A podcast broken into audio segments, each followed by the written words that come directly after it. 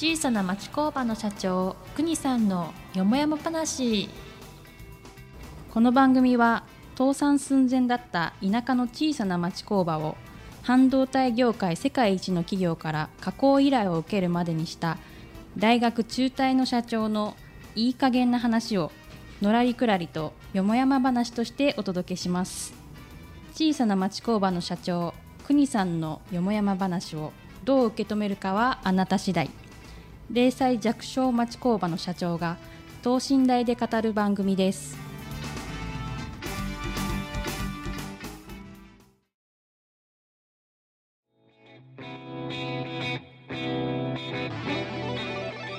はい、こんにちは。静岡人大学学長の石川です。国さんよろしくお願いいたしますお。願いします。2024年がねスタートしまして、なんかあっという間にもう半ばになってきましたけど、はい。はい。いかがですか？最近の動きは世の中はいろんな動きが昨年の末から出てきておりますが、いろいろまさにあれだね。いろんな、まああまりネガティブな話は好きじゃないけど、はい。やっぱり去年まあその前ぐらいから世の中のこうまずいところっていうのかな。はい、まあいまあインインチキっていうかさ、うん、そういうのがだいぶこう表面化してきて。はい、まあ、なんかなんか正直者はバカを見ると思ってたけど、いやっぱりあ悪事って言い方はちょっと表現がきつくすぎるかもしれないけどはい、やっぱりそういうことっていうのは隠しきれないんじゃないのかねやっぱり。そうですよね。うん一昔前まではある程度隠蔽できていたことが本当に明るみになってきましてね、いろんなことがね。だねやっぱり、そのまあ昔からね、お天道さんは見てるって言われて育ってきたけどさはい、まあ実際には本当にそうなっていくんだね。うん、本当ですね。あのーそういう中でその今、はい。正直者はって言ったけどね、ええ。ちょっとあの少し前にね、ええ。久しぶりにその、まあ、このお題にも出てる、まあ、世界一の半導体はい、の会社さんから、っていうかにいらっしゃる方で、ええ。まあ、そこはもう、まあ、ものすごい大きなグループ会社なんで、はい、まあ、そこの一人のエンジニア僕と同い年のあ人間なんだけど、はい、まあ、彼ともう1718年前に、うん。えー一緒にそのうちのね商品の開発だとか、もちろんその、えーそちらの商品に対しての、うんまあ、もっとクオリティ上げるための開発を一緒に手伝わさせてもらった一緒にやったまあななんとかな、あの仲間っていうか、戦友っていうか。同志みたいな、同士だね、はい、で彼と久しぶりに、ええ。ーまあ一杯飲みながらいろんな話をして、うん。ちょうど去年の夏に非常に共通、親しくしてた共通の知人が、え。まああのあのじいさんいくついやいや100まで生きるのかななんて言ってたんですけどね、うんはい。結局87ぐらいで亡くなられちゃったんだけど、はい。まあ、それも、まあ、あんまりこれまた言うとまた叩かれるかもしれない。やっぱ、まあ、コロナのせいって言っちゃ悪いんだけどさ、はい。まあ、これも結構たたったみたいなんだけどね、まあ、ええそういう方が亡くなって、うん。そしたら、まあ、そんな話をいや実はもう一人こういう人も亡くなってんだよなんてあそうなんだなんてとこからさはい、いや実はよってとこからです。でそのちあの戦友っていうか彼が要はその17年前に、えー海外工場へ、はい、えー赴任をその会社からねえ依頼された時の話になって、え、え。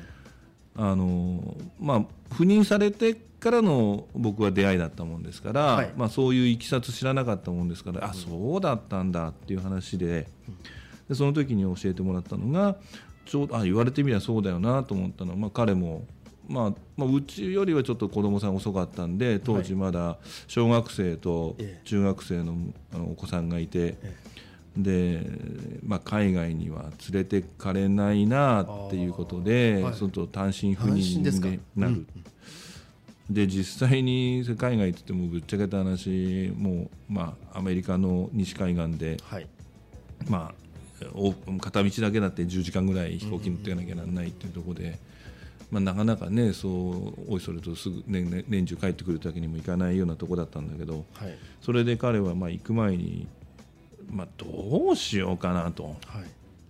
まあ、行きたくないわけじゃないんだけど仕事はそれで非常に面白いし、行きたくないわけじゃないんだけどやっぱ家族のこと考えると、はい。まあ、少しそこで躊躇するようだったのね。その時に、はい。えーその亡くなられたっていう人から「あ、のまあまるまる君やっぱり頼まれたことはね、えやっぱりやらせてもらうべきなんじゃないかっていうふうにおっしゃられたっていうか言われたことがはい。ものすごくこうああそうか頼んでもらえるっていうことは、はい。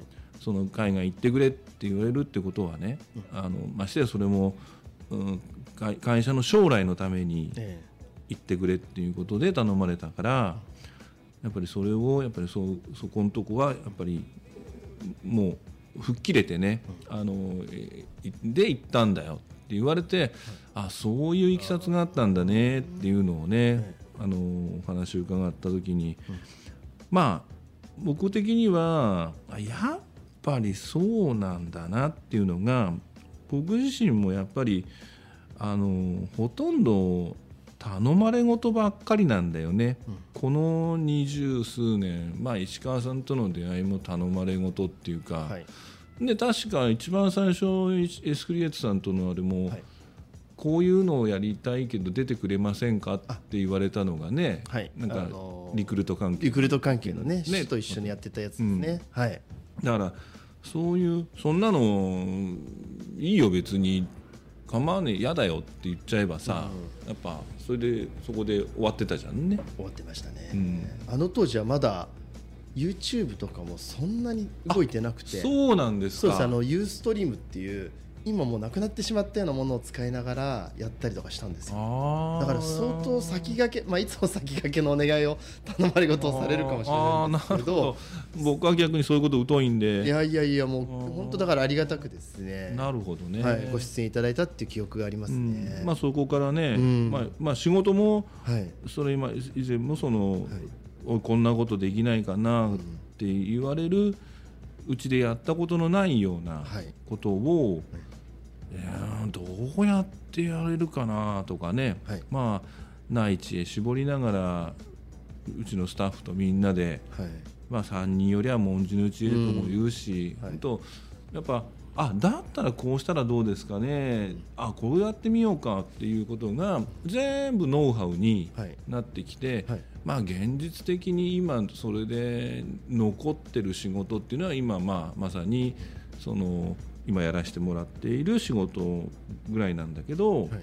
でもねこの間からそのこのポッドキャストでいろんなお話しさせてもらってる中で、はい。まあえー人生螺旋階段だとかいろんな話させてもらってきたけどやっぱりそこでもお話しした通り、あのまた同じようにはい。頼まれ仕事をしてるんですわ、うん。結局は。結局そうなんですね、うん、だからそれがやっぱりねあのまあまあその人、まあ、僕全員が全員というかねじじ 60億だか70億だかいる人たちが全部が全部そうかどうかは分からないけどどうも私の人生っていうのは、はい。そういう頼まれ事をまあ一つ一つ愚直にやっていかしてもらえるような、まあ、そういう役割で生まれてきたのかなっていうのを最近感じるかな。あうん、一番ね、うん。ここここ最近一番情けないなと思ってるのはねはい。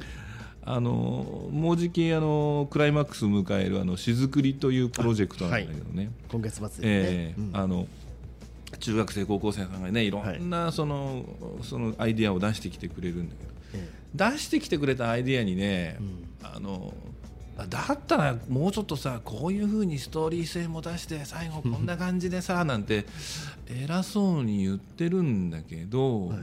今回も結局40チームぐらいのえはい。40作品ぐらいに対してええ。どれ一つね自分自身では思いつかないようなもんばっかなんだよね。あうん、そこは自分でねすごくね、ーはい。